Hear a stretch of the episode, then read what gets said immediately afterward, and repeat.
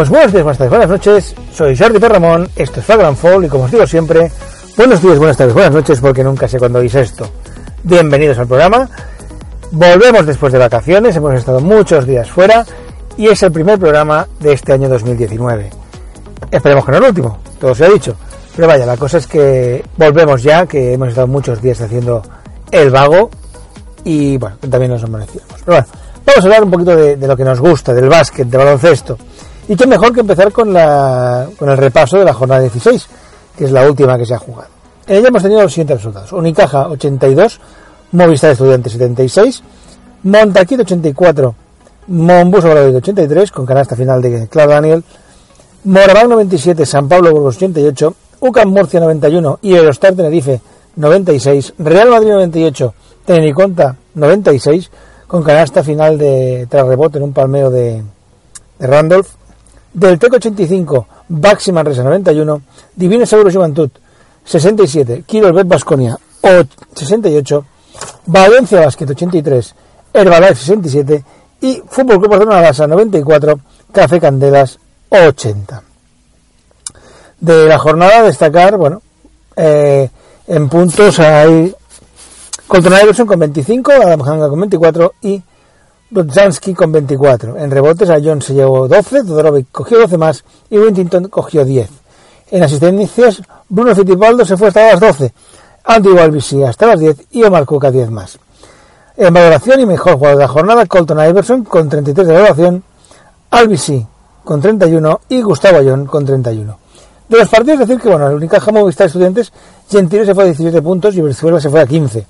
Y por parte de Unicaja Dani 10 sumó 13 puntitos bueno, perdón, 14 puntos y 13 de Wilcher. Unicaja rompió el partido en el tercer cuarto con un parcial de 28-18. Los más valorados, Wilcher con 18 y Koch y Winnington con 16.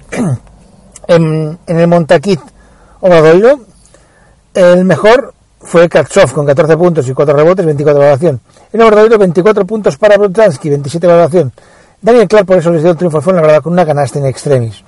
Fue en la ahora mismo depende de sí mismo para ser el octavo equipo en la Copa del Rey y gana la Copa si gana el próximo partido o si pierde, si se combina con una derrota también de estudiantes. Comentaros por eso que en este partido se dio una circunstancia histórica.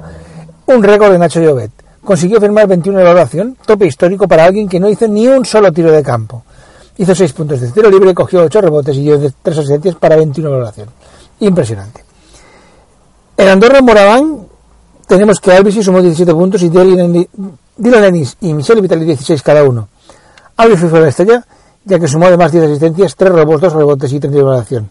Por parte de San Pablo Burgos, el mejor fue Goran Husky, con 21 puntos y 26 de valoración, ayudado por un plan defensa que sumó 16 puntos, pero que fueron insuficientes para llevarse la victoria en, en Andorra, ya que el conjunto Andorra no ganó 97-88.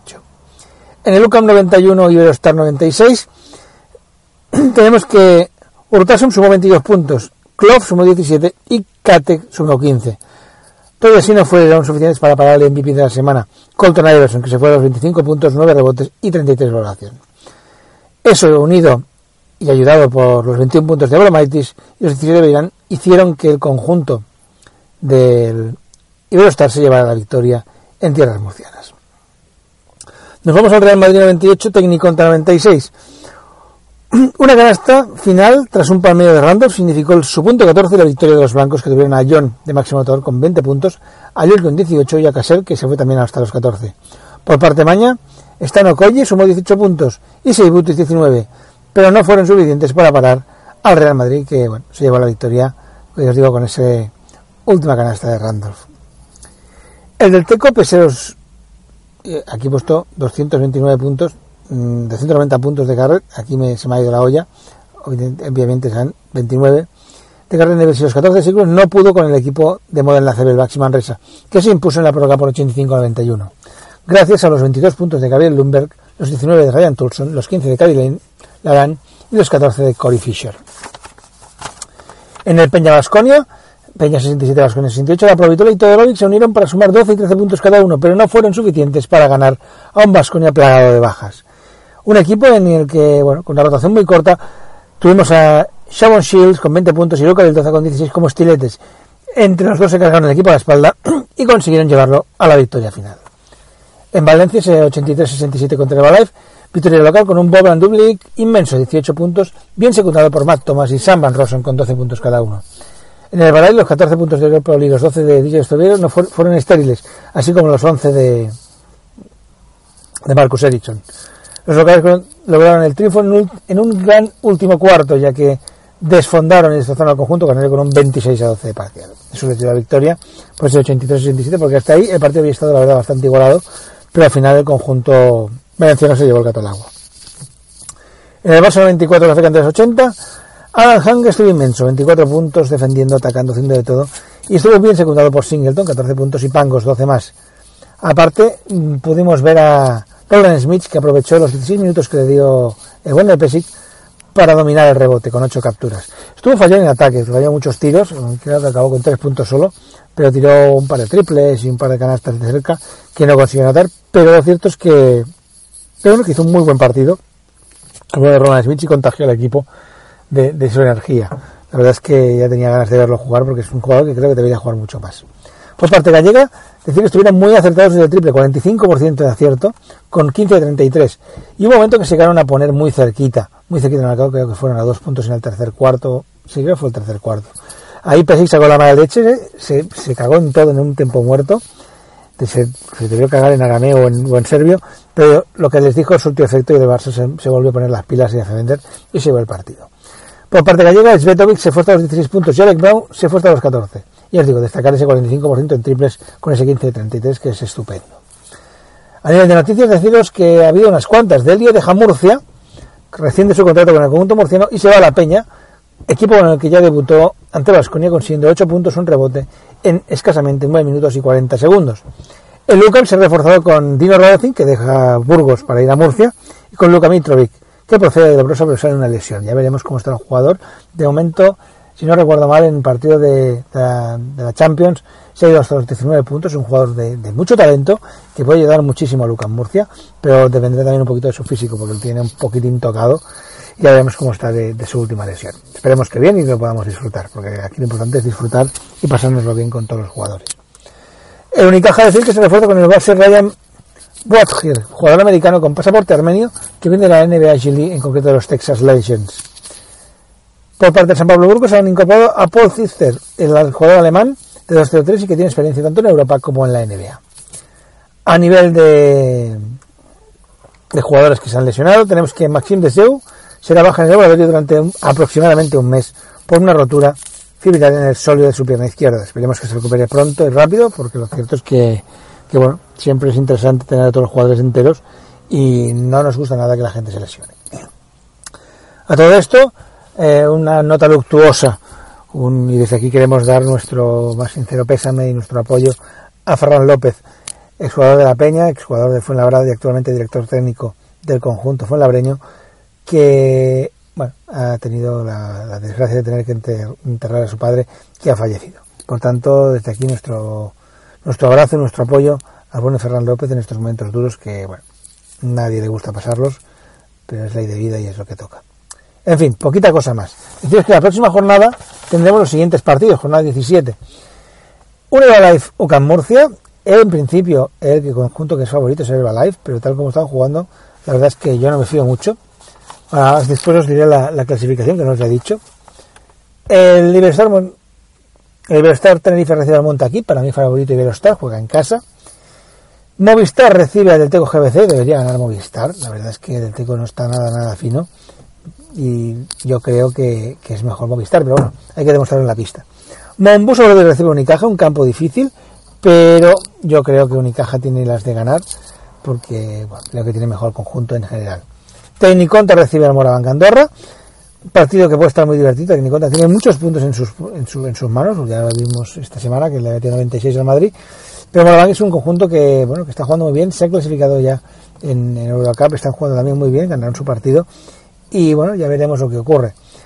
La cosa está difícil, es un partido de esos difícil, pero yo voy a apostar por Moraván porque sé que es un poquito del, del, Moraván.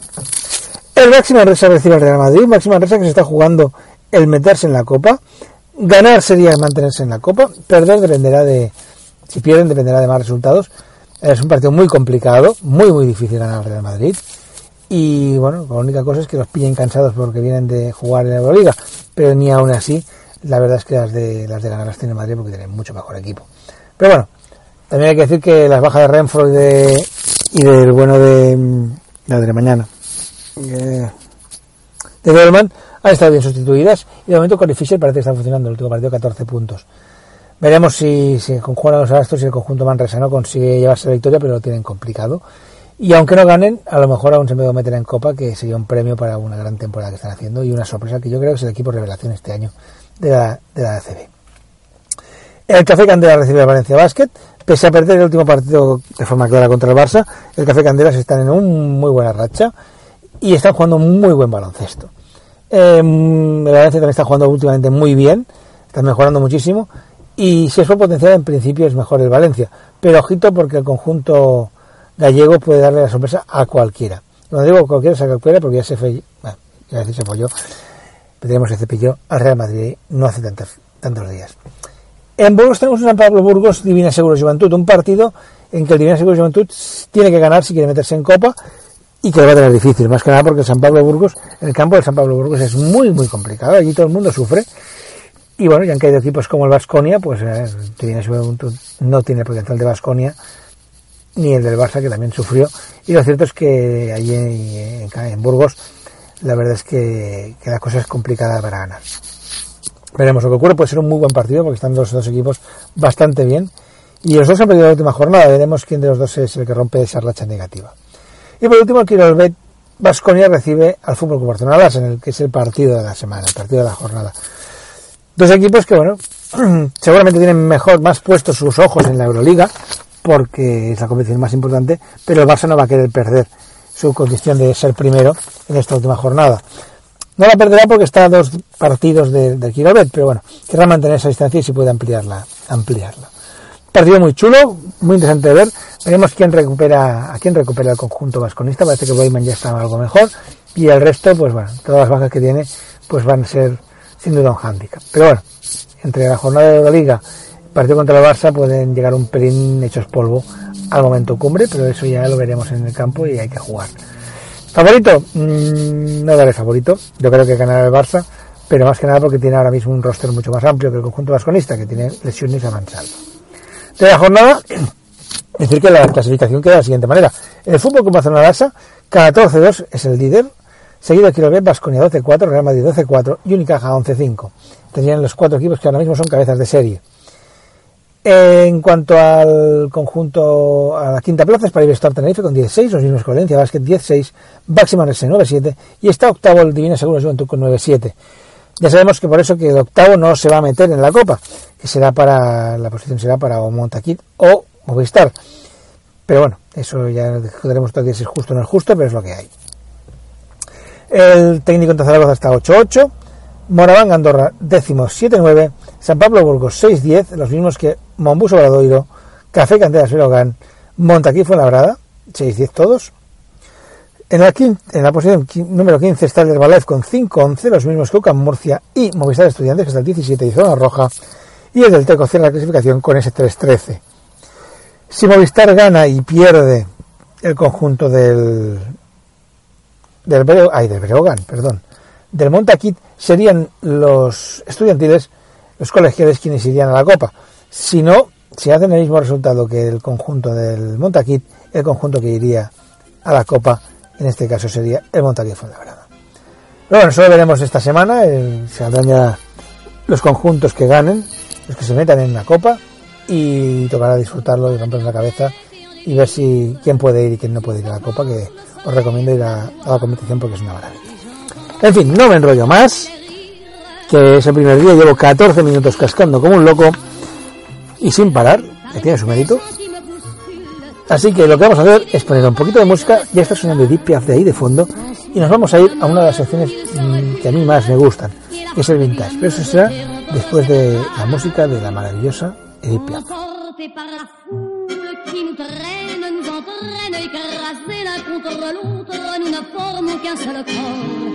Et le flot sans effort nous pousse enchaîner l'un et l'autre, et nous laisse tous deux épanouis, enivrés et heureux. Entraînés par la foule qui s'élance et qui danse une folle farandole, nos deux mains restent soudées. Et parfois soulevés, nos deux corps enlacés s'envolent et retombent tous deux épanouis, enivrés et heureux.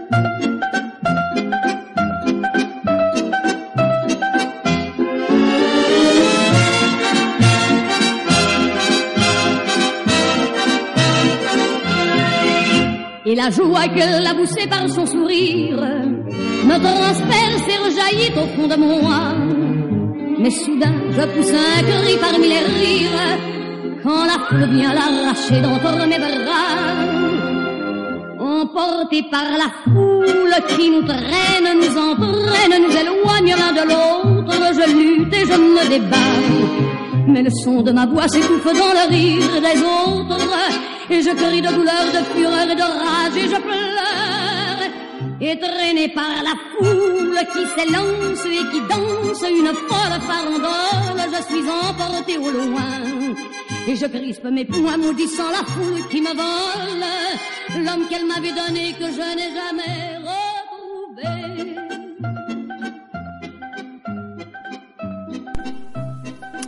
Bien, pues ya ha sonado por ahí de fondo la maravillosa voz de Edith Piaf y por tanto esto significa que vamos llegando al vintage.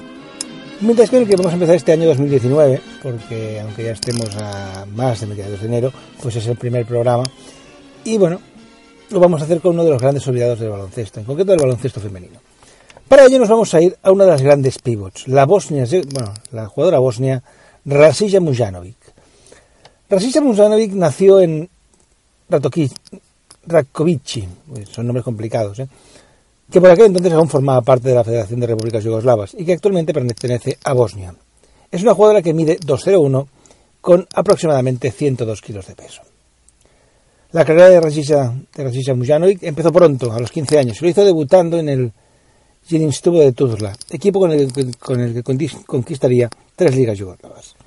Con el equipo del Jedismo jugará del 82 al 90, para pasar después al Dorna Godella de la Liga Española, equipo que llegó de la mano del gran Miki Bukovic, y donde jugó con una amiga mía, con Lorena, que, palabras textuales, eh, me vino a decir que Rasisha es una tía de puta madre, que es una grandísima jugadora y aún es mejor persona. Pero bueno, tras una breve temporada en Godella saltó en, en el 92 al Paul Comansi, de la Liga Italiana. Y en 1929 jugaría en la WNBA, en concreto en el de los Detroit Shock, donde promedió 9,6 puntos, 5,1 rebotes, 0,9 asistencias, 0,8 tapones en los 30 partidos que disputó. Tras la aventura americana se retiró para volver nueve años después a vestirse de corto, en concreto para jugar en la última temporada en el Ragusa Dubrovnik de la Liga Croata. La verdad es que en la red hay un agujero de los años que jugó nuestro protagonista y comentarios sobre que jugó, sé que jugó en la Liga Brasileña y en la Húngara, pero no he sabido encontrar los equipos ni los años. Yo os digo, por desgracia he sido incapaz de encontrar esos equipos y ligas en que participó. La propia Rasisha Mujanovic nos ha subido a su Facebook, porque esto ya sabéis que lo escribimos, y después lo pongo también en, la página de Google. Y bueno, la verdad a ver si, hay suerte me, me acabo de informar, pero no, no consigo encontrar esos equipos brasileños y esos equipos húngaros en los que puedo jugar. Bien, si a nivel de club destacó, a nivel de selección su impacto fue brutal. Aunque lo cierto es que su palmarés con las elecciones hubiera sido seguramente mucho más, mucho más amplio si el antiguo Yugoslavia no se hubiera, no se hubiera roto, no hubiera desaparecido. Todavía así, Rasisa Mujanovic defendió dos camisetas, la yugoslava, en primer lugar, y la Bosnia, la de Bosnia-Herzegovina después. A nivel de formación, promedió 9,4 puntos, destacando en el Europeo Junior del 86, donde se disparó unos brutales 19,6 de media. Para variar, la web de la FIBA no nos da datos fiables, y bueno, me da que, que cogió cero rebotes de media. Como comentaréis con 2-0-1, cero rebotes de media, no me lo creo. A nivel senior sus números son espectaculares, 16,4 puntos de media por encuentro y de nuevo no es fiable el dato sobre los rebotes, ya que nos da una media de 5,3, pero dejando muchas competiciones con cero rebotes de media capturados. Por tanto, no os puedo decir rebotes porque sería contraproducente. Lo cierto por eso es que tiene unas cuantas competiciones con promedios superiores a los 20 puntos, siendo su top anotador 26,6 puntos en la ronda clasificatoria para el Europeo de 97, donde promedia además unos tremendos 12,4 rebotes, que eso sí que me lo creo más con esa altura y ese tamaño. Si miramos su palmarés, veremos que tiene los siguientes títulos y reconocimientos. Tres ligas yugoslavas con el Tuzla, tres Euroligas, una de ellas con el Dorna Codella y dos en el Comanche de Como, cinco ligas italianas, tres Copas de Italia. A nivel de selección, una plata en los Juegos Olímpicos de Seúl 88, una plata en el Mundial de Malasia del 90 y una plata en el Eurobásquet del 91 en Israel. A nivel de reconocimientos personales, es decir que fue escogida en tres ocasiones como la mejor jugadora europea del año y en 2017 entró en dentro del Basketball Hall of Fame FIBA. Perdón. Lo cierto es que Rasisha Mujanovic era una jugadora que dominaba las zonas, tanto la propia como la del equipo rival. Sus 2-0-1 hacían estragos. Y lo cierto es que para ser de ese tamaño se movía muy y muy bien cerca del aro. Tenía buenos movimientos al poste y sabía usar su cuerpo y su tamaño para sacar ventaja ante sus rivales. Algo que por momentos la volvía prácticamente imparable. Desde su de 201 empezamos este nuevo año este nuevo curso tanto en la web, en pivotwall9.com, como en el podcast. Un año en que esperamos poder seguir hablando de baloncesto femenino y en el que os deseamos que tengáis un año lleno de cosas buenas y mucho, mucho baloncesto. Pero mientras eso, todo eso no ocurre, vamos a ir poniendo un poquito de música, dando paso a la siguiente sección. Y así que, bueno, escuchad la musiquita, relajaos y en nada viene una sección nueva, bueno, nueva, una sección habitual, pero la nueva sección en 2019. Por tanto, no vayáis.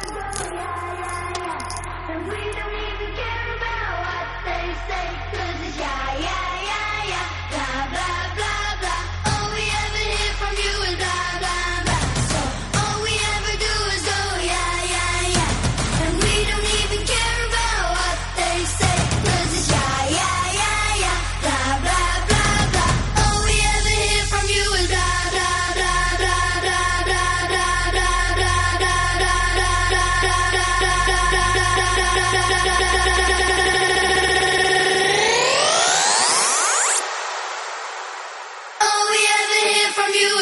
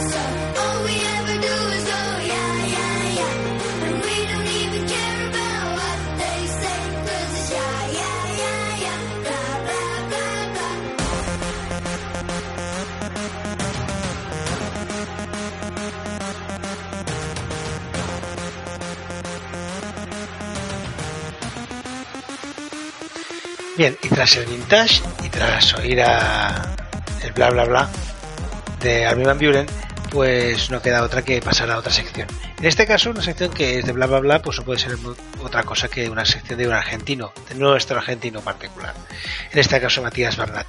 Matías Bernat que, bueno, hoy nos trae el primer de Matías Numbers de esta temporada, de la temporada 2019, del año 2019, que ya veréis como sé que os va a gustar mucho, mucho, mucho. Pero bueno, no me enrollo más, os dejo con Matías y su de Matías Numbers. Hola a todos ustedes, amigos de Flagrant Foul. Les habla como todas las semanas Matías Parmat, más conocido como Hubstats. Y en esta semana vamos a hablar acerca de los estratosféricos números que está teniendo uh, James Harden eh, y Stephen Curry en lo que llevamos de, temporada o en, los últimos partidos. Hay que entender que esta última racha de 18 partidos de Harden son números que no se han visto en los últimos 30 años. En 18 partidos, el Barbudo lleva 759 puntos para 42,2 puntos por noche, 137 rebotes 7,6, 104 triples convertidos para 5,8 de 276 intentos, 15,3 desde la media luna, con 163 asistencias, 9 por partido que no está para nada mal. Y curiosamente tiene más puntos que minutos en ese, en, ese apartado, con 39,1 minutos por noche, 704 minutos en ese rango. Curry en los últimos 7 partidos, 239 puntos para 34,1 por partido, 37 rebotes 5,3 y atención, ojo al dato, 51 de 107 en triples. Sí, 7,3 convertidos de 15,3 intentados, con un 48% de efectividad, 42 asistencias 6 por partido en tantos puntos como por minuto, 227 minutos para también 34 por noche. En cuanto a lo que son los triples intentados por partido, eh, en eh, a lo largo de, o sea, los principales registros de temporada de triples intentados por partido, tenemos que los primeros 11 registros corresponden ni más ni menos que James Harden, esta temporada 13 triples intentados por partido. Stephen Curry 11,8 esta misma temporada. Le sigue la temporada de Curry del 73-9, la de los 402 triples, 11,2. Luego Curry en la 2016-2017 para 10 exactos por partido, y quinto Harden la temporada pasada para 10 exactos por partido. Sexto Curry la temporada pasada 9,8 y Harden la 2016-2017 para 9,3. Recién octavo Kemba Walker con 9 esta temporada, en los 44 partidos que lleva jugado para, para Charlotte. 8,9 Paul George y Eric Gordon el año pasado 8,8 y la temporada inmediatamente anterior 2016-2017 8,8. Recién en el puesto 12 aparece un jugador retirado de la actividad, Baron Davis en la temporada 2003-2004 para New Orleans con 8,7. Con respecto a lo que es cantidad de triples intentados en promedio de carrera, también tenemos 11 registros de jugadores en actividad y recién los tendríamos que remontar a Ray Allen con 5,7 triples intentados de promedio en carrera. Los primeros 11 registros, vamos de abajo para arriba, el número 11 Cal Kuzma esta temporada para los Lakers 5,8, Lauri Markkanen para Chicago 6, Eric Gordon 6 eh, eh, triples por partido, Paul George 6 triples también intentados por partido, Robert Covington. 6 y medio, Luka Doncic. El único de estos 11 con una única temporada en juego, la actual, 6,6, sí, 285 triples intentados en 243 partidos. Clay Thompson 6,9, Donovan Mitchell 6,9 y atención a los tres primeros. James Harden 6,9, Damian Lillard segundo 7,4 y primero Curry con 8 triples intentados de media. Para que tengamos una idea de, lo que es la, actual racha de Harden, en los pasados 20 partidos Harden está promediando, como dije, 41,2 puntos de media. Acorde a el Sports Bureau, solo cuatro otros jugadores de NBA promediaron al menos 40 puntos por partido en un span de 20 años. Rick Barry con 22, Kobe Bryant 23 Elgin Baylor 33 y Will Chamberlain, que mantuvo su eh, racha de partidos de 40 puntos o más para una envidiable racha de 515 partidos, la mitad de su carrera. Harden se une a Chamberlain como los únicos dos jugadores en la historia de la NBA en registrar partidos de 55 puntos o más de manera consecutiva.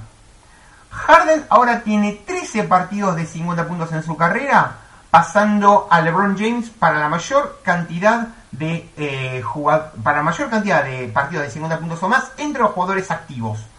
Harden es el único de NBA de todos los tiempos detrás de Barry, Elgin Baylor, Kobe, Michael Jordan y Will Chamberlain. Es el cuarto jugador de la historia de NBA con múltiples rachas de 50 puntos por partidos en su carrera junto con Wilt, Baylor y Kobe Bryant.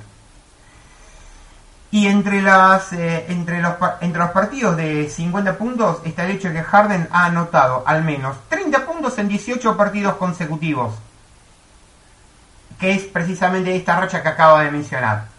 Esto extiende su récord por la racha más larga de partidos de 30 puntos o más desde la fusión de la NBA con la en la temporada 73-74 y es la más larga en total desde que Chamberlain tuvo una racha de 20 partidos en la temporada 63-64, parte de 63-64, 64-65.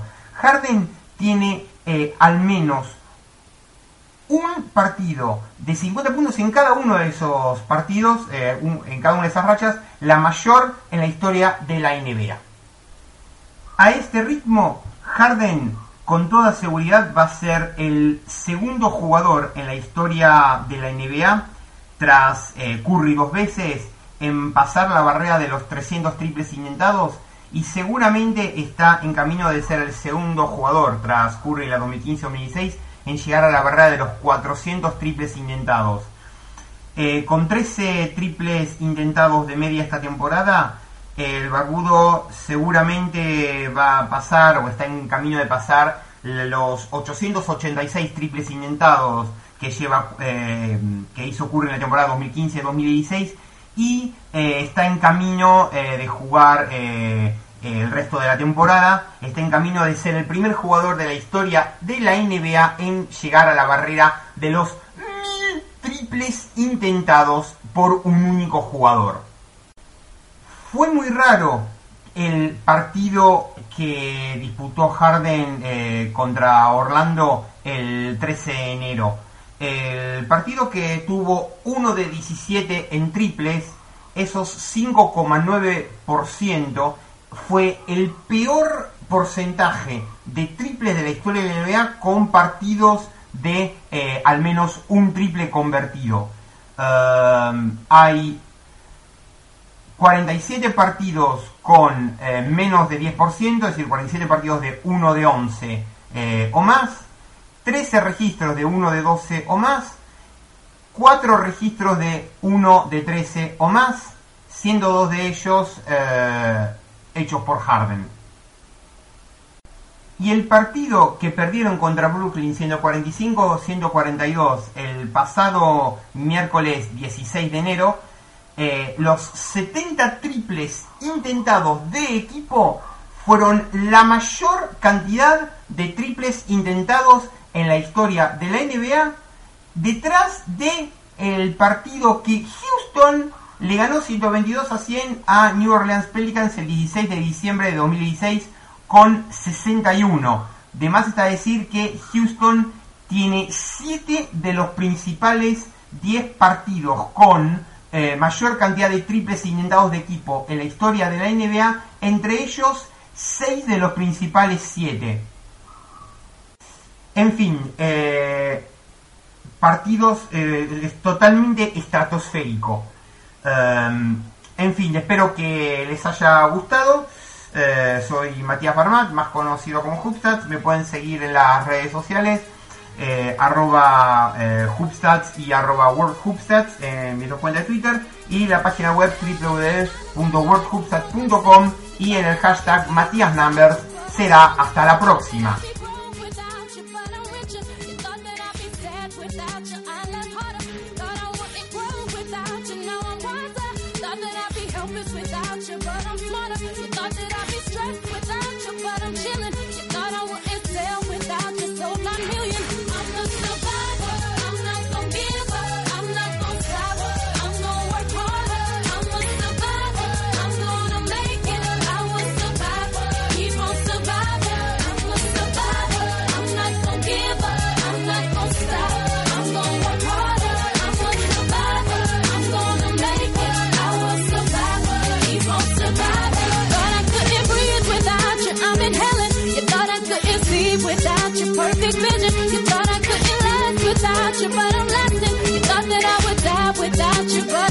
Thank you.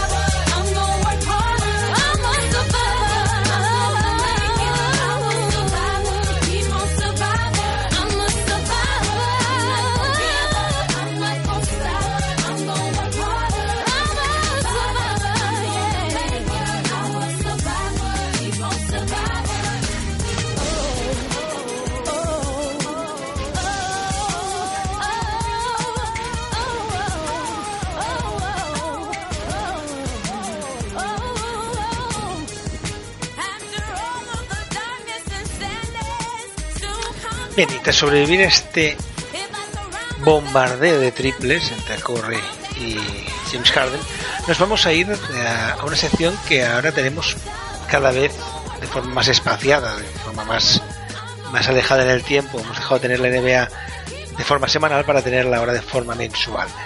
Y como toca de forma mensual, pues hemos aprovechado y los Reyes nos han traído un regalo, que es la sección de Albert Molinari, el Turmix NBA. Un Turmix NBA que, bueno, va a hacer un resumen de todo lo acontecido en los últimos tiempos y que, como veréis, está muy, muy interesante. Pero bueno, eso mejor que os lo cuente Albert, que para eso es su sección y para eso, bueno, ya que lo tenemos poco, al menos disfrutémoslo. Por tanto, os dejo con Albert Molinari y el Turmix NBA.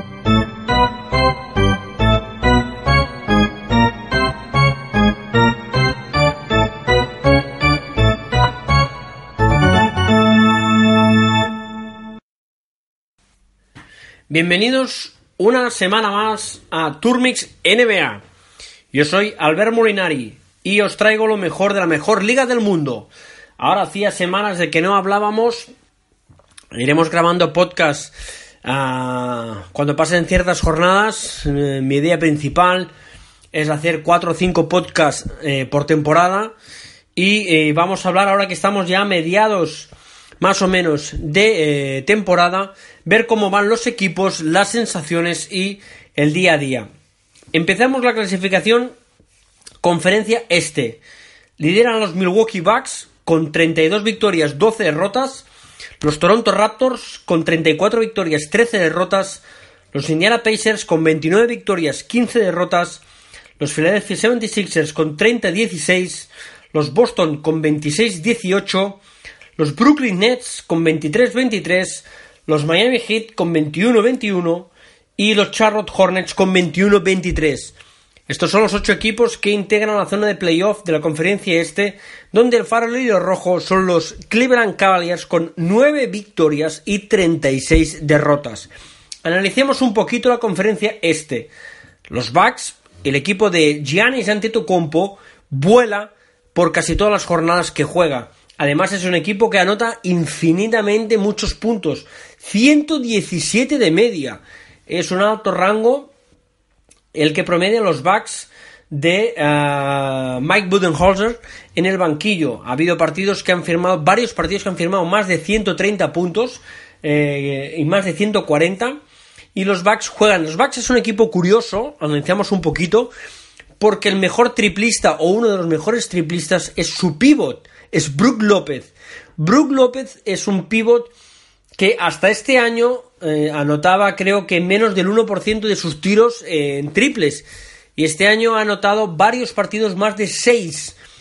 En lo cual es curioso el hecho de que sea un pivot tirador y además tan tirador, es decir, de tirar uno cada 8 o 9 partidos o uno cada 15 o 20 partidos y anotarlo, a lanzar una media superior a 4 por partido y en varios partidos anotar 6 o más. Eso demuestra el cambio de chip, el cambio de muñeca, el ex de Stanford, que siempre se le ha presupuesto buen tiro, pero nunca se había, uh, había dado dos pasos para atrás para anotar triples. Este año está siendo un tirador y un tirador bastante, bastante fiable. De eso se aprovecha eh, ante Tocompo porque al abrir pista, abrir cancha, Brook López ante Tocompo tiene mucha área y Brook, eh, ante Tocompo, perdón, es el jugador que más puntos en porcentaje anota en la zona de pintura, es decir, en el a 2-3 metros del aro con un 70% de efectividad ante Tocompo, gracias a sus penetraciones y a la mayoría de mates, es el jugador de la NBA con mayor cantidad y mayor porcentaje de puntos en esa zona, en la pivot de los Bucks. También ayuda muchísimo Chris Middleton, también ayuda muchísimo Michael, uh, Malcolm, perdón, Brogdon, eh, eh, también ayuda muchísimo Eric Bledsoe, que vendrían a ser los, el quinteto titular de estos Bucks. Están jugando bien, están sabiendo mover y por eso lidera la competición. Los Raptors, que no están nada lejos, tienen evidentemente en Kawhi Leonard uno de los mejores eh, jugadores de la liga y uno de los candidatos a MVP. 27.7 rebotes con un 51% en tiros de campo, siendo uno de los mejores defensores de la NBA, le permite a Kawhi Leonard ser el líder de los Raptors que están mm, peleando para el tener en mejor posición en la conferencia este y ser candidato a MVP. No se le está dando nada, nada mal el cambio de aires de San Antonio Toronto. Hay muchos cambios, pero parece que el bueno de Kawhi se está adaptando muy bien. Al igual que Lowry aportando, Siakam, uno de los jugadores revelación de la temporada, Sergi Ibaka, Balanchunas y Van Fleet son los jugadores más destacados de estos Raptors que da gusto ver jugar en muchos de esos partidos. Los Indiana Pacers se colocan terceros. Macmillan me quito el sombrero. Chapó. Estás consiguiendo que los Pacers sean un equipo que dé gusto ver y un equipo que juega muy coral. Eh, líder indiscutible Víctor Oladipo.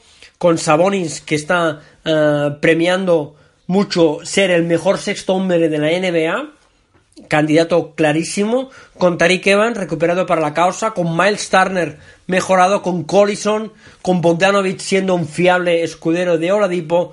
Los de Macmillan están en tercera posición con un juego muy agradable y muy respetable.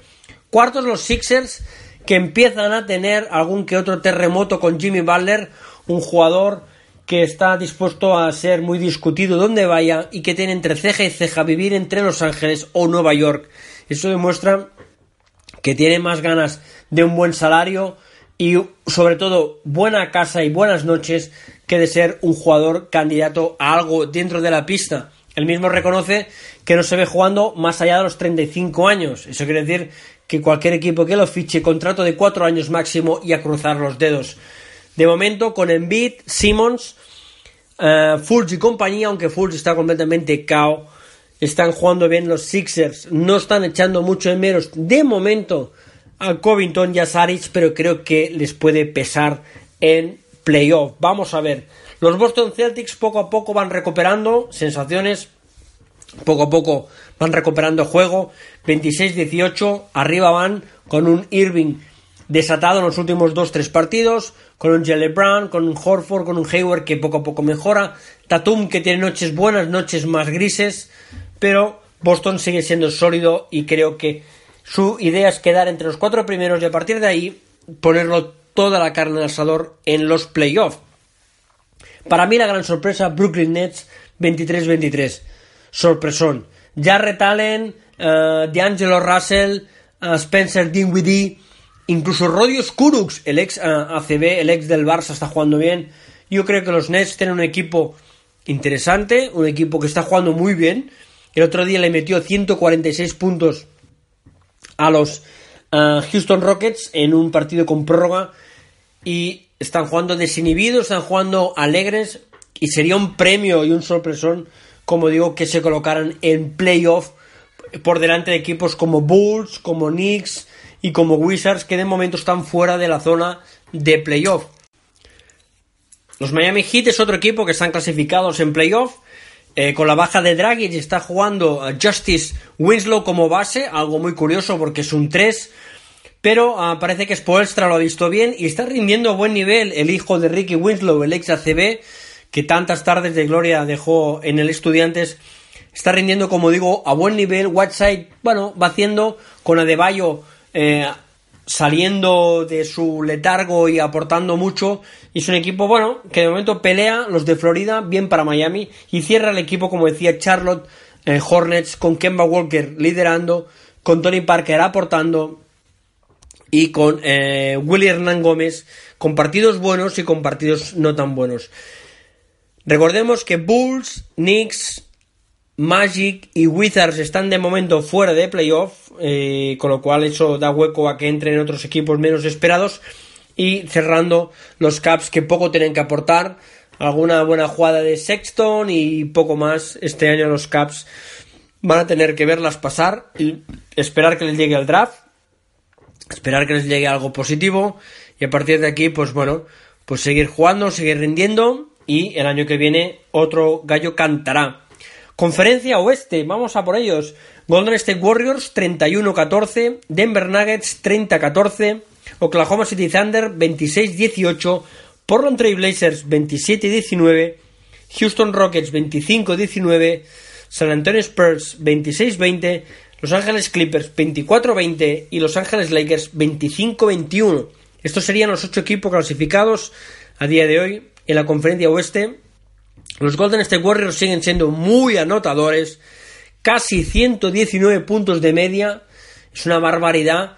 Curry empezó dubitativo, tuvo pequeñas lesiones, jugó mejor, volvió a caer y lleva una racha de 8, perdón, de 3 partidos anotando 8 o más triples. Sigue desatado, Durán a gran nivel, Clay Thompson ha tenido 10 mejores y peores, pero los Warriors ahí están alternando con los Denver Nuggets el liderato de la conferencia oeste. Denver Nuggets con un Jokic que bate récords, un Jokic de 23 años que es uno de los mejores en promediar triples dobles, un Jokic que es un arte verle jugar, casi cámara lenta, pero que es el líder absoluto de estos Denver Nuggets con un uh, Jamal Murray y con un Gary Harris que aportan lo suyo. El pequeño de los Hernán Gómez tampoco se queda corto y en muchos partidos saliendo de sexto hombre o titular es un baluarte para el ataque de los Nuggets. Oklahoma City Thunder, terceros, han tenido algún pequeño bajón, algunas últimas derrotas consecutivas, pero siguen ahí y es un equipo que ha mejorado muchísimo. Paul George, un gran nivel en robos, anotando más de 24 puntos por partido y siendo un estilón. Y uh, Russell Westbrook, que no promedia la puntuación que llevaba, pero sigue firmando un triple doble de media. Russell Westbrook, 21,8 puntos, 10,6 asistencias 10,7 rebotes, 2,5 robos. Lo único lunar sería el 24% en triples y el 41% en tiros de campo. Pero para lo demás, 21-10-10 me parece una borrada para bueno de Westbrook, que ha tomado ciertas decisiones buenas y ciertas malas, pero para mí creo que está madurando y que está viendo que con Schroeder, con Adams, con Grant y sobre todo con Paul George puede anotar menos y distribuir más. Y eso lo está notando muy positivamente su equipo. Y ahora, ahora nos alegramos de que Westbrook entendiera lo que es jugar a baloncesto. Nunca es tarde si la dicha es buena. Los Blazers 27-19 es increíble. El equipo liderado por Lillard, por McCollum y por Nurkic. Lo bien que está jugando sin tener, con todos los respetos, un equipo para ser top 4. Pero ahí están. Houston Rockets de la mano del MVP Harden eh, ahora hablaremos un poco más de él porque se merece un capítulo aparte. Están peleando para ocupar esa cuarta plaza, seguido de los San Antonio Spurs, que empezaron mal y luego han cogido una racha de 15 victorias en los últimos 20 partidos. Eso es muchísimo y muy bien, siendo en esta racha de 20 partidos 15-5 el segundo mejor ataque y la tercera mejor defensa de toda la NBA. Un buen de Mar de, Mar de Rosen, un buen Marcus Aldridge, Rudy Gay jugó bien, se lesionó, ha vuelto. Pau Gasol poco a poco de la lesión. Un grandísimo Derrick White y un grandísimo Barden Forbes son las armas que tiene Popovich, que están peleando junto con Portland y con Houston para ser top 4 de la conferencia. ¿Quién los ha visto y quién les ve? Y amén de los rumores de posibles adquisiciones en el mercado de febrero, veremos si hay alguna sorpresa en San Antonio. Los Clippers que empezaron muy bien, se deshincharon poco a poco, han tenido alguna racha buena, pero ahí están 24-20 en playoff. Y los Lakers que están echando mucho de menos a LeBron James, a pesar de que en los últimos dos partidos un Kyle Kuzma con más de 30 puntos en los dos partidos ha mejorado y ha catapultado otra vez a zona de playoff a unos Lakers que se habían salido momentáneamente. Farolillo rojo de la conferencia oeste tenemos a los Phoenix Suns con 11 victorias, 35 derrotas. Lo único bueno, bueno, vemos a de Iron, eh, de Andre Ayton, perdón, un pivot que marcará una época para mí, eh, candidato clarísimo a Roy, aunque eso también lo hablaremos con más calma, pero si no lo gana no pasa nada, aunque tienen una piedra muy sólida los Suns, junto con Devin Booker, que es otro jugador que promedia fácilmente 25 puntos y 7 asistencias cuando está un poco enchufado. Hemos hablado de las dos conferencias, vamos a hablar un poco de jugadores, hablábamos de Curry antes, que está en un estado de forma espectacular la última semana. Otro es Anthony Davis, que está promediando este año 29 puntos, 13 rebotes, 2,6 tapones, números de Shaquille O'Neal, números de MVP, números de jugador franquicia. Veremos los Pelicans si mantienen a Randall, si mantienen a Miroti, si mantienen a Holiday, pueden dejar contento a Anthony Davis y traer algún que otro jugador más de rotación. Y estos Pelicans son equipo clarísimo de playoff el año que viene. Si no, bueno, podríamos ver a la gran ave, al gran pelícano volar fuera de Nueva Orleans. Otro jugador, como decíamos, Curry, y evidentemente hablamos, como no, del MVP James Harden. 20 partidos, una media de 40 puntos, donde sus promedios de temporada son de 35 puntos, 8,5 asistencias, 6,3 rebotes y 2 robos. Son números que no se veían desde Michael Jordan e incluso superados sensiblemente por James Harden el promedio de partidos jugados al Michael Jordan. Son números de Elgin Baylor y de Will Chamberlain, dos grandes estrellas que jugaron a finales de los 60, principios de los 70. La última semana, los últimos cinco partidos, James Harden, para que nos hagamos una idea, está promediando 47,6 puntos, 9,8 rebotes y 7,6 asistencias. Números descomunales, estratosféricos, eh, fuera de toda lógica y en los que de momento de eso se agarra Houston, que tiene la baja para cinco semanas de Clint Capella y de momento la baja hasta nueva orden de Chris Paul. A ver qué equipo le caen dos de las tres estrellas y sigue en zona de playoff. Solo consigue un equipo que tiene a la tercera estrella, al MVP, como es James Harden. Y hablemos del Roy, y por qué no, hablemos de Luka Doncic. Luka Doncic, el esloveno, ex del Real Madrid, jugador estrella, 20 años todavía no cumplidos, está siendo el mejor jugador de Dallas. Rick Carlisle le da cancha, le da manga amplia, le da ah, capacidad de liderazgo y lo está asumiendo a la perfección, con un Harrison Barnes mm, titubeante en algunos momentos, con un DeAndre Jordan medio erosionado, medio eh, esperando recepción, y con la posible traspaso de Dennis Smith Jr. porque quieren darle más cancha a Doncic y creen que pueden sacar alguna pieza interesante, es carne de cañón.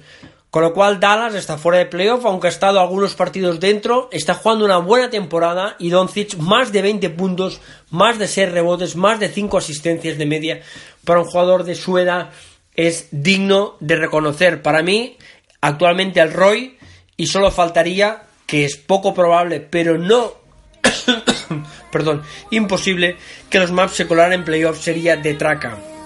Estos son los jugadores destacados, Curry, Harden, Doncic, Anthony Davis y Russell Westbrook a títulos personales, como equipos Warriors, Denver, Bucks y Toronto en lo que es el cómputo total. Estamos a mediados de temporada, nos volveremos a oír seguramente antes de los All-Star. Esto es Turmix NBA.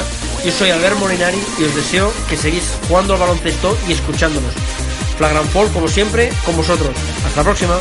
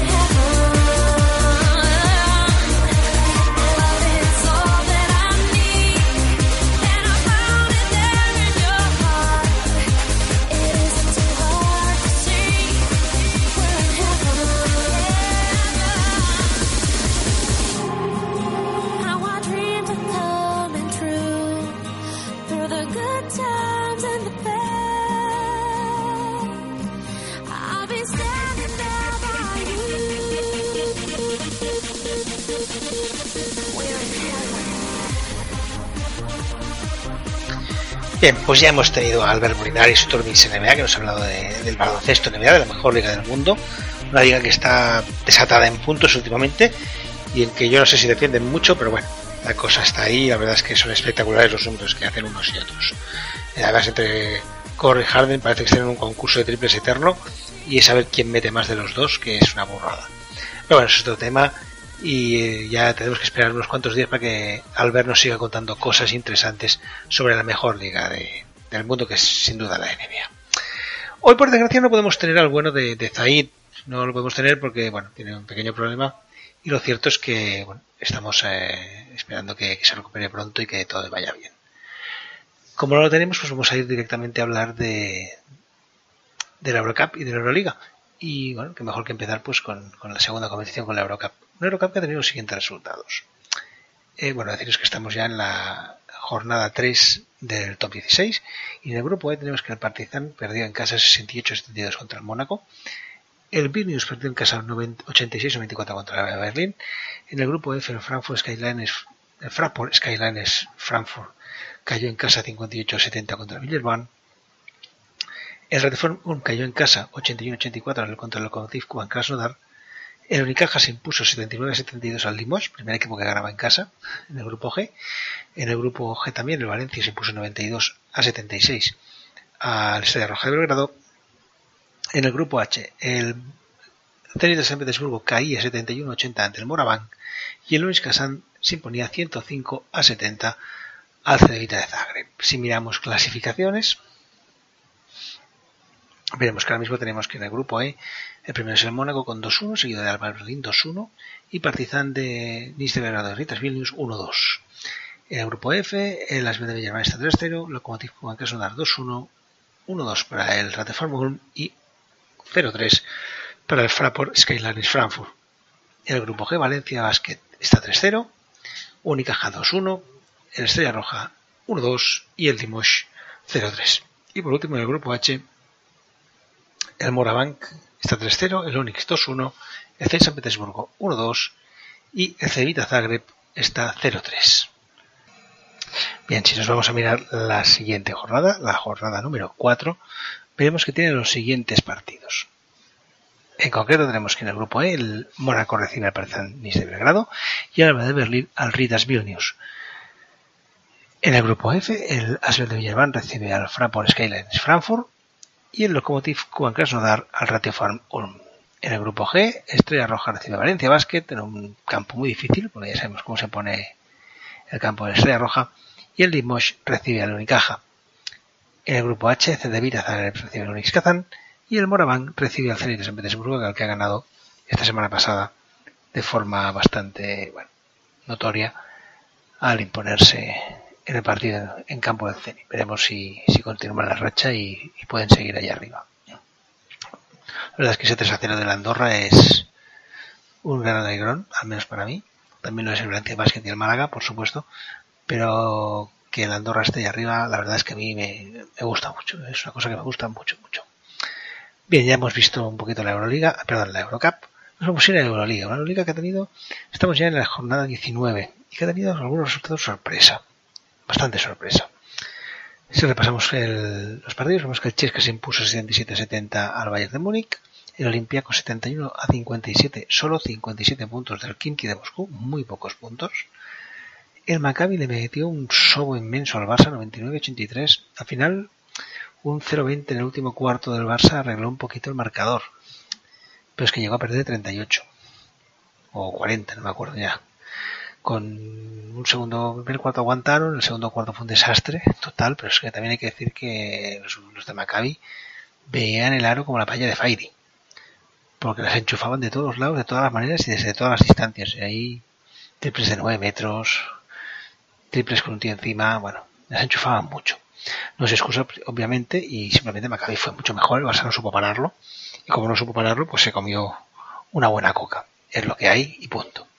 Maccabi que ha cambiado mucho la cara desde el cambio de entrenador, y lo cierto es que están jugando cada vez mejor, y que es un equipo de los que quiere volver a ser lo que era.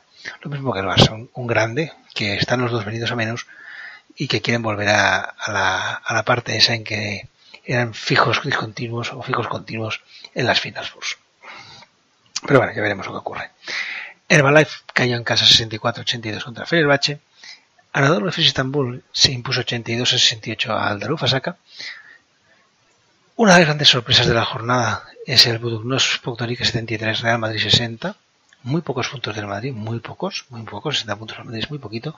Y el Podgorica que, bueno, simplemente fue mejor. No hay más que discutir. O sea, ganó porque fue mejor. Y ya está, es un campo difícil porque ya ha caído allí el Chesca, ha caído el Barça, ahora ha caído el Madrid. Y pese a que es uno de los equipos en teoría cenicienta, pues es una cenicienta que a veces saca el látigo y da sorpresas. Y en este caso se la llevó el Madrid, que bueno, yo considero que es la sorpresa de la jornada porque nadie esperaba que el Madrid acabara cayendo en la pista del Budugnos Volipautórica. El Zalgiris Kaunas se impuso 82-69, parece que el efecto pitino se va diluyendo poco a poco, gana de caldo de arena. Y el Kiribet Basconia con mil millones de bajas y un poquito más, se impuso por 80-75 al Armani Exchange Olimpia de Milán. Si miramos estadística, perdón, estadísticas, yo también voy fino. Ah, es que hacer las cosas depende de qué horas es lo que tiene. Si miramos, perdón, la clasificación, veremos que ahora mismo está primero el Fenerbahce con 17-2 con ya dos a dos partidos distantes del Real Madrid, que está 15-4, Chesca tercero 14-5, Anadolu Efes 13-6, Olympiacos, estos sí, los cuatro primeros equipos ahora mismo con el factor campo a favor, los cruces de top 8.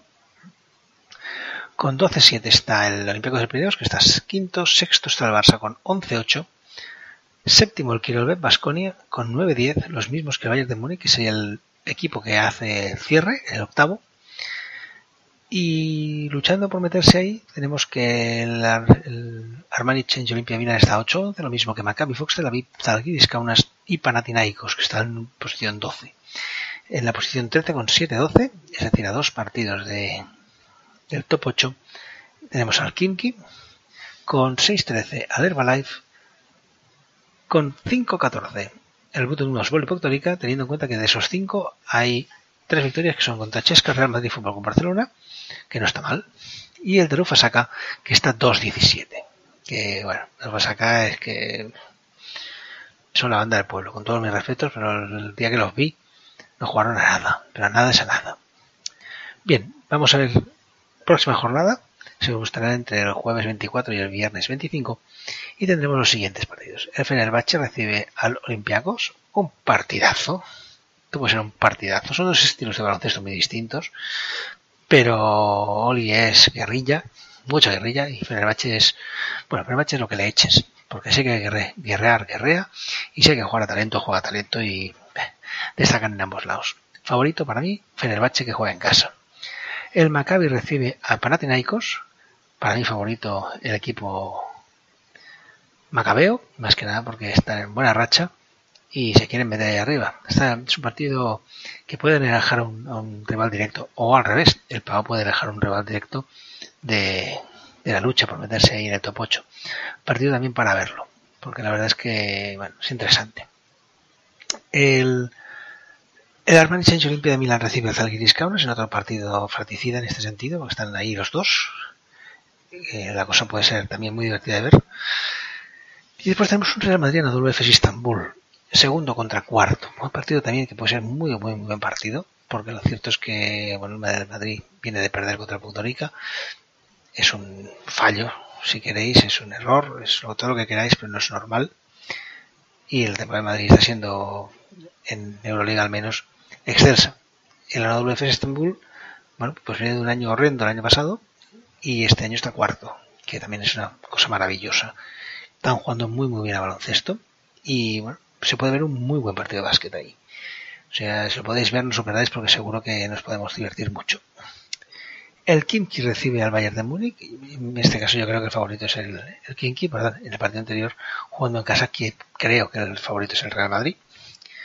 El Kimki, os digo, recibe al Bayern. En principio yo creo que debería ganar Kimki, sobre todo porque fuera de casa Bayern baja mucho. Tarufasaka recibe al Basconia, partido trampa. Mucha trampa, mucha trampa, mucha trampa. Primero porque aún tiene muchas bajas el conjunto del Vasconia y segundo porque te puedes confiar porque juegas contra el último destacado. Muy destacado. Entonces, como fiarse no es bueno, bien haría Vasconia de salir al 300%, tratar de resolver el partido cuanto antes mejor porque si no se pueden subir a las barbas y perder contra el Drufasaka sería un, un tropezón que le podría costar muy caro.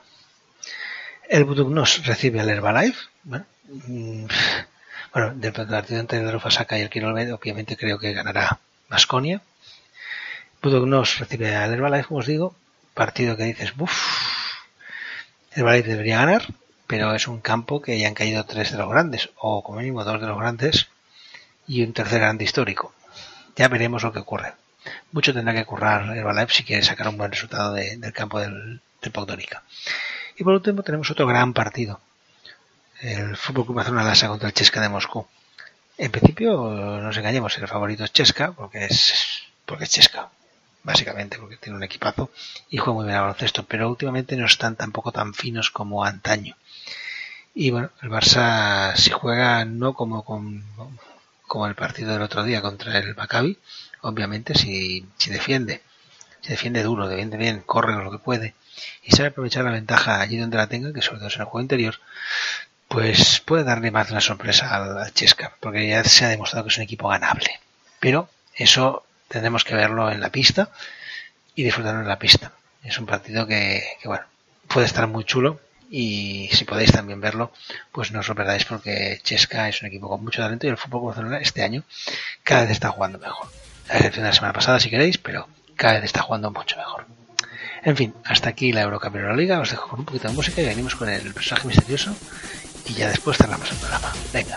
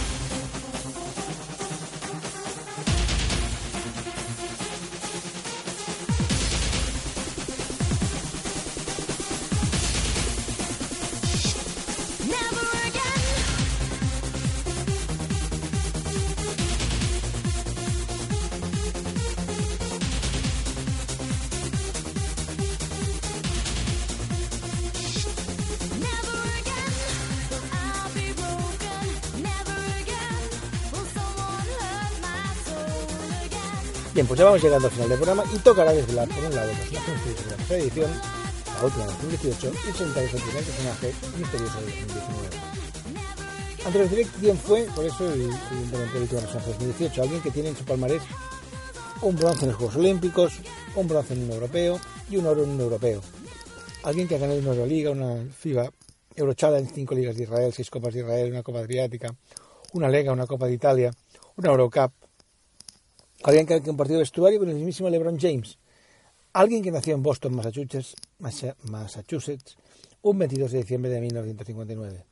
Está claro que solo podemos referirnos al genial David Blatt, uno de los mejores entrenadores que hay en la actual Euroliga de baloncesto. Pero vaya, dejemos hablar y busquemos al primero de 2019 y veamos si somos capaces de descubrir quién se esconde tras las pistas que os voy a ir dando. Como siempre os daré pistas de dónde nació, de qué día y en qué año, y por supuesto sus milagros baloncestísticos. Pero vaya, ya sabéis que cómo es la mecánica, así que no me enrollo más y lanzo las pistas. Para empezar os diré que nació en un país que está a unas decenas de kilómetros de la costa oriental del país que tiene más Miss Mundo, en concreto hasta seis, y que nuestro protagonista tiene doble nacionalidad. El lugar, de, lugar de nacimiento de nuestro protagonista fue descubierto por un onubense, en concreto el 31 de julio de 1498, y que el primer gobernador que tuvo fue Antonio Sedeño. Deciros que al sur de donde nació encontramos Granada y que el país es una república parlamentaria. Tenemos el país más o menos maduro, así que toca ir a por el día, día al que nació. Un día que es el tricésimo cuadragésimo octavo según el calendario gregoriano, contando siempre que es un año no bisiesto. En un día en el que nació nuestro personaje ocurrían diferentes cosas, como por ejemplo que en 1987 en los Países Bajos una tormenta rompía la represa de Zuiderze, provocando la inundación de Santa Lucía, una tragedia que dejó más de 80.000 muertos. En 1702 en Japón, los 47 ronin se matan por seppuku colectivo. El seppuku también se denomina harakiri, por si no lo sabéis. Y es un proceso complicado porque aparte de rajarse el estómago se les han de cortar la cabeza y eso es complejo. Es muy complejo. En 1782, los hermanos Montgolfier realizan en Francia el primer vuelo de prueba de su primer globo. Saltando a épocas más modernas, tenemos que en 1939 la Unión Soviética es expulsada de la Sociedad de Naciones por invadir Finlandia. En el 47 se fundaba en Daytona Beach la NASCAR y en 2008 en Bagdad el periodista iraquí Muntazer al-Zaidi tira sus zapatos contra George W. Bush. Si miramos quién nació ese día, veremos que comparte cumpleaños nuestro personaje misterioso con Ojin, quinceavo emperador japonés que nació en el año 200, con el famoso astrólogo y boticario francés Michel de Nostradamus, que nació en 1503. También comparte cumpleaños con el anarquista italiano Enrico Malatesta, con el rey Jorge VI de Inglaterra y con Pablo I de Grecia. Deciros también que se celebra ese día el Día de Alabama, la conmemoración de los 47 Ronin en Japón y el Día de los, de los Intelectuales martirizados en Bangladesh. Si además os llamáis Agnelo, Ares, Ateo, Dioscoro, Droside, Elías, Folcunio, Nicasio, Pompeyo o Protasio, entre otros, felicidades, porque es vuestro santo. Y mis más sinceras disculpas porque fijo que os han hecho mil chistes malos con algunos de estos nombres. El de Folcuiano, Folcuino es tremendo. Y el de Protasio también. Lo siento mucho si hay alguno que nos escucha, pero los encuentro muy feos. Bien, tenemos hogar, tenemos día, toca año. Un año que empezó en sábado y que, el día 2 tuvo una huelga de empleados del transporte público de Nueva York. El 3 tenía, primer, tenía lugar la primera prueba del LSD del ácido lisérgico en Fillmore. Y ese mismo día entraba en servicio el primer avión espía Lockheed SR-71. En febrero de ese año, en Alemania Occidental, se solicitaba a Alemania Oriental la libertad de 2.600 prisioneros políticos. Ese mismo mes se demolía el Camp de las Corts, que era el antiguo campo del Fútbol Club Barcelona. En mayo Finlandia sufrió inundaciones y en Costa Rica José Joaquín Trejo se convirtió en el presidente número 35 de la nación. En USA lanzaban la nave Explorer 32 y el 2 de junio la Surveyor 1 aludizaba en el océano Procelarum de la Luna, convirtiéndose en la primera nave espacial en aterrizar solamente en otro mundo. Si miramos quién nació el mismo año que nuestra protagonista, nos encontramos que comparte año de nacimiento con gente como el actor Patrick Dempsey, el futbolista Romario da Souza, la actriz Cindy Crawford o los jugadores de baloncesto Dikembe Mutombo, Juan Antonio Orenga o Rick Smith. Todos pivots, así me gusta. Decir que ese año Jack Brabham se, consagró como campeón del mundo de Fórmula 1 y que nació en el Algeciras Balonmano, club de balonmano que actualmente milita en la Liga Sobal. Bien, tenemos lugar, tenemos día y tenemos año. Por tanto, solo nos queda una cosa, descubrir sus milagros. Deciros que empezó a jugar en la misma universidad que, por ejemplo, Elvin Hayes, donde promedió casi 17 puntos y más de 9 rebotes por encuentro. Eso le llevó a la segunda ronda del draft, siendo el equipo que lo eligió uno de los que ha hecho campeón de la NBA, LeBron James. Durante una temporada jugó en la CB, donde promedió 13,2 puntos, 7,6 rebotes, 1,4 asistencias y 0,9 re- recuperaciones, con una valoración media de 16,6. Si miramos su palmarés, veremos que sus dedos llevan un par de anillos de campeón, su cuello un oro y un bronce conseguidos con su selección, y su, y su vitrina se completa con una copa dedicada a un jugador que murió trágicamente el 2 de junio del 69 con tan solo 30 años. Deciros que en la actualidad tiene cuatro hijos y dos nietos, que está casado con Egla Betzade García Meléndez. Se le considera en el 93 uno de los cine hispanos más influyentes en USA. Deciros también que en 2014 su vida peligró por culpa de un balazo, pero por suerte la cosa no pasó a mayores. Hasta aquí las pistas, hasta aquí las cosas que os contaré en nuestra botanista de hoy. Un personaje misterioso que os dejó, que os dejo maduro. Solo una pista más. Ha jugado en 13 equipos distintos. Cuatro de ellos son de la mejor liga del mundo. Por tanto, ya tenéis unas cuantas, unas cuantas pistas. La verdad es que. Unas cuantas. Pero bueno, la, la verdad es que. No creo que sea un personaje excesivamente complicado para empezar el año, pero sí que igual os ha un el poco que es lo. Hasta aquí el personaje misterioso. Os dejo con un poquito de música y volvemos ya en nada para acabar de despedir el programa. Este primer programa de 2019 que esperemos que os haya gustado tanto a vosotros como a. Hasta ahora.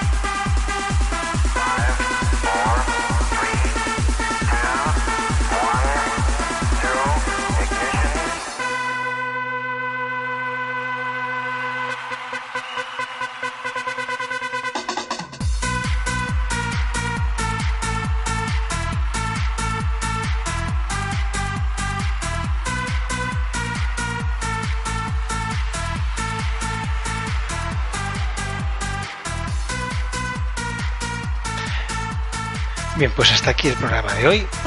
Primer programa de 2019, un programa que ha sido un poquitín más corto de lo normal, porque, bueno, nos hemos ido a hora y 20, hora y 25, o sea, más o menos como siempre, porque hemos tenido el bueno de Albert, que se nos ha enrollado un poquito más. Hoy no hemos podido tener, como os he dicho, el bueno de, de Zaid por bueno, unos problemillas que ha tenido. Esperemos que pronto esté recuperado y pronto esté todo bien y todo correcto. Y nada, solo dar las gracias, como siempre, a todos nuestros jugadores, a Albert, a Zaid, a Oscar, a, a, Matías y me voy a dar las gracias a mí mismo también, porque mira, ya que estoy, pues me las doy. Y nada, esperamos que os haya gustado el programa y que queráis seguir estando con nosotros. Tened un muy, muy feliz 2019, disfrutad muchísimo de este año, intentad ver mucho, mucho baloncesto, jugar mucho, mucho baloncesto y sobre todo pasároslo muy, muy bien. Nosotros vamos a intentar. Yo lo hago por partida triple porque bueno, basta de triple porque veo baloncesto, hablo de baloncesto, juego baloncesto y disfruto de los partidos de mi hija que este año empieza a jugar federada y es una auténtica gozada ver cómo los más pequeños disfrutan de este maravilloso deporte. Por tanto, os deseo un muy feliz año y nos vemos la semana que viene.